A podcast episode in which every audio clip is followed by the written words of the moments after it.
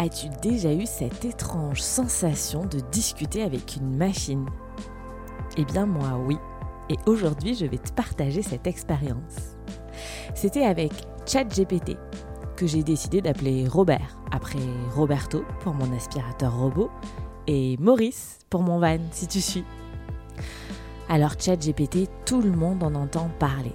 Perso, je n'avais même pas eu la curiosité de m'ouvrir un compte. Pourtant, ça prend littéralement 3 minutes. Mais aujourd'hui, je me suis lancée. Alors, je te partage mon expérience très concrète et à chaud de l'utilisation de ChatGPT quand on est prof de yoga. Une brève en mode envers du décor pour te faire profiter de mon expérience. ChatGPT et l'IA en général on nous dit que si on ne s'y met pas, on va vraiment passer à côté d'un truc. Mais en vrai, ça fait un peu peur quand même. Sûrement parce qu'on a regardé trop de films d'anticipation où les robots prennent le pouvoir. Mais me mettre à chat GPT, c'était un de mes objectifs de 2023. Et tant qu'on n'est pas le 31 décembre, il est encore temps de remplir ses objectifs annuels. Hein. Alors, mon côté geek et moi, nous voilà partis à regarder plein de vidéos de formation pour comprendre comment fonctionne ChatGPT.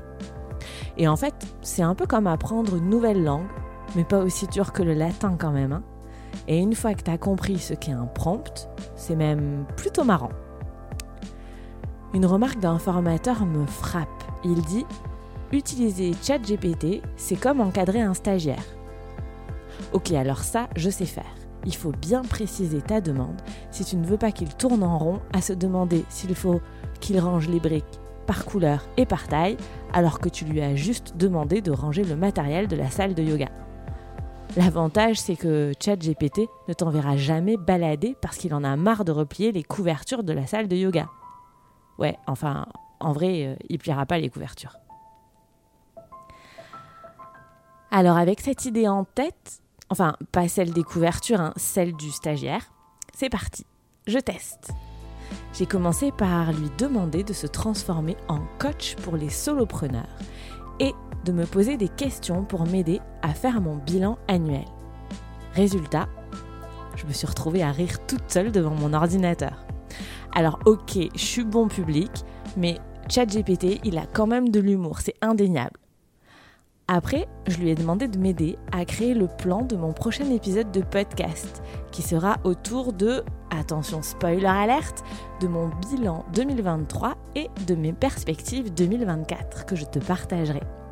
Et là, je suis franchement bluffée. Bon, ok, c'est loin d'être parfait, mais c'est vraiment utile pour brainstormer. On sent qu'il n'invente rien, et franchement, je trouve ça plutôt rassurant pour l'avenir de l'humanité. C'est comme s'il était allé chercher des idées enfouies dans ma tête. L'idée que j'aurais mis trois jours à avoir à propos de cet épisode de podcast, eh ben lui, il me la met sous les yeux en 30 secondes. Franchement, c'est bluffant. Alors j'ai commencé à discuter avec lui. Enfin, mes anciens collègues dans mon ancien euh, boulot, mes collègues simulateurs auraient dit itérer plutôt que discuter. Parce que ChatGPT, ça reste une machine même si on peut vite l'oublier tant la discussion, elle est fluide. Alors le brainstorming entre Robert et moi commence et en vrai il est plutôt efficace.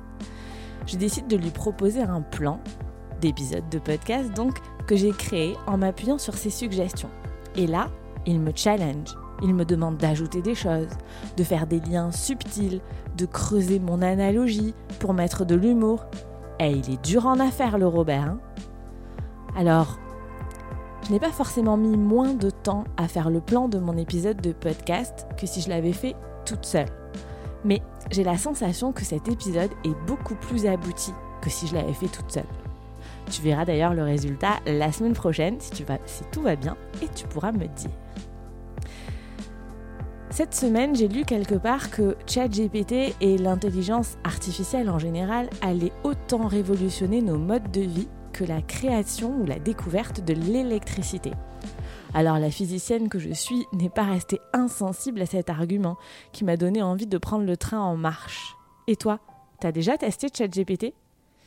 Est-ce que tu as déjà pris le train de l'IA en marche?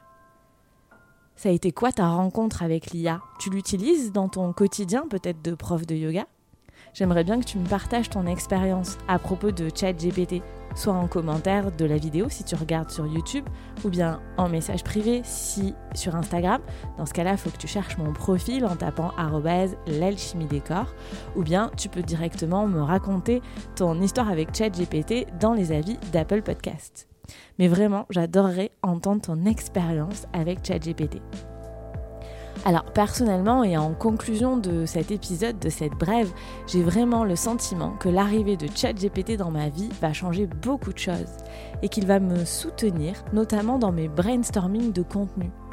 Et ça tombe bien parce que je te prépare plein de nouvelles choses pour 2024. Et on en reparlera dans le prochain, dans épisode de Bref de Tapis, qui a donc été fait en co-création avec ChatGPT, alias Robert. Et si tu veux voir le résultat, pense à t'abonner à mon podcast ou à ma chaîne YouTube pour recevoir la notification de la sortie de mon nouvel épisode de podcast. Ce sera vendredi prochain.